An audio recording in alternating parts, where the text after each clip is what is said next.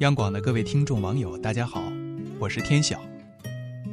退一步，海阔天空，这个人际交往上的忠告，如今被很多年轻人理解为，在哪里摔倒就在哪里躺下。当然了，这是句玩笑话。可是，如果我们的生活真的因未喜而止步不前，你我最终看的也只不过是生活最平庸的样子。海阔天空的人生是一步一步用脚印丈量，一点一滴用汗水和泪水浸染出来的，而不是说了太多，站着不动，想得很美。陆表哥又成了他朋友圈的网红，这一次他发了一张和厄尔布鲁士峰的合影。算上上次俄罗斯之行，陆表哥已经到过六个国家。当初他和读研究生的哥们约定。在三十岁之前要去十个国家旅行，后来毕业之后，大家天南海北的散了。那些和他约定出国旅行的哥们儿，也都开始计划谈婚论嫁、买房买车了。一次，陆表哥和当初最好的哥们儿打电话，问他去不去尼泊尔。对方说：“老陆，你都二十七了，怎么还那么幼稚？怎么能放下工作跟生活去看这个世界呢？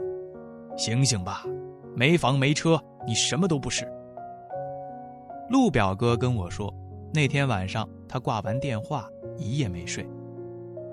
第二天他出发了，不过不是去上班，而是一个人去了尼泊尔。他回来的那个周末，我去看他，我问他：“老陆，你有没有想过，也许诗和远方注定敌不过眼前的苟且？兄弟，你不试一试，怎么能明白生活是怎么一回事我承认。现实的惯性是巨大的，但有些事既已起意就去试，不成功，成功一半也无憾呢。陆表哥就这么离自己当初那个遥不可及的目标一步步逼近。为了实现梦想，他更加努力，工作上非但没有捉襟见肘，反而成为领导器重的年轻人，还在旅途当中邂逅了自己的另一半。陆表哥说：“那个电话。”让他至今耿耿于怀。凭什么像他这样的人就不能去看外面的风景呢？谁规定生活的面目就应该是千篇一律的苦大仇深呢？猎场当中，郑秋冬精心制造了和屈敏京的见面机会。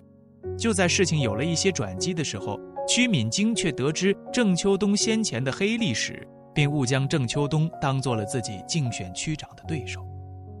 事态一下恶化，朋友都劝他放弃，郑秋冬却在短暂的恐慌之后恢复了冷静。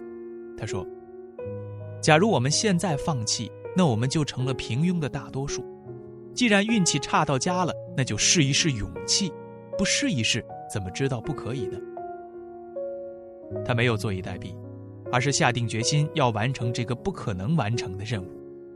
最终。他的专业和才华征服了屈敏京，得到了南国集团 CEO 的位置。木心先生说：“所谓无底深渊，下去也是前程万里。就算面临绝境，只要拿出勇气和智慧，永远都有峰回路转、柳暗花明的一天。”昔日陆逊连丢几十座城池，又刘备深入茂林。夷陵一把大火，顿时扭转时局，一举为江东扳回数十年太平。通向未来和远方的路总是吉凶未测，有多大的诱惑和憧憬，就有多少的危险和狐疑。可洪荒世界本就是不进则退，以退为进，哪怕是停下来作弊上官，最终的目的也是欲在独中求善价，拆于帘内待时飞。静待时变，一鸣惊人。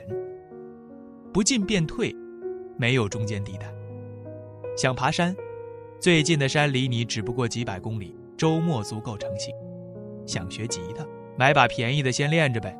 若真心喜欢，别太在乎几百块钱。想跟喜欢的人表白，别墨迹了，主动一点，你们就有故事了。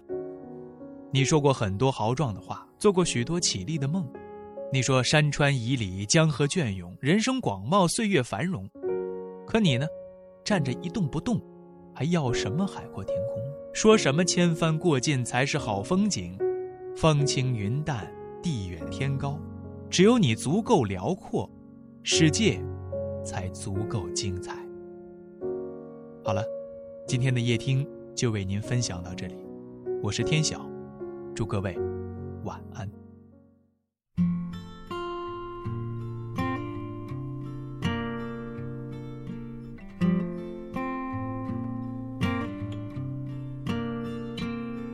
So you find yourself at the subway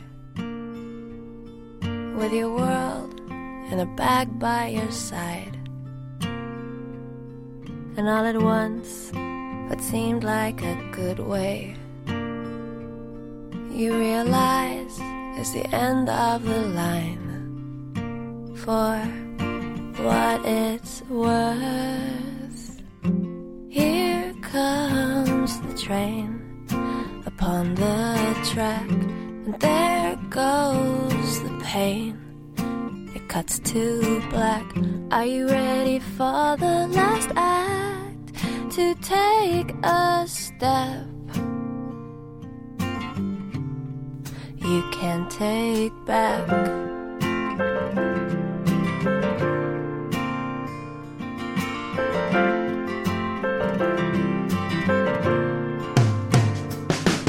Taking all the punches you could take. Took them all right on the chin. Now the camel's back is breaking again,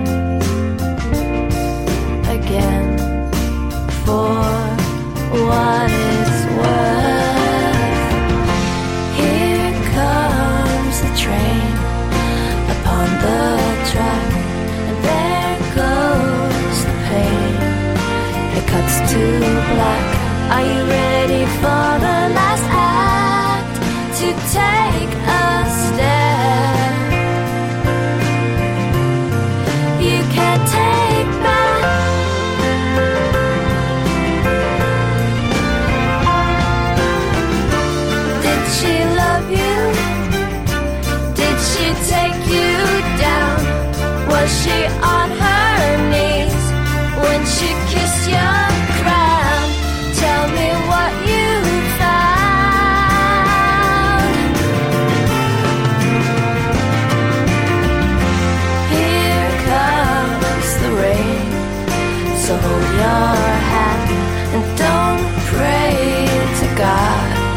cause he won't talk back.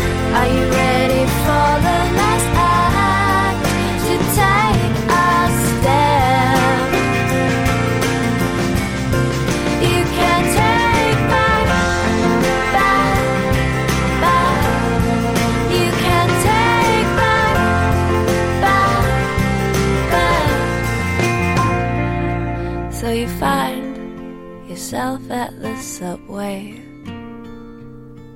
with your world in a bag by your side.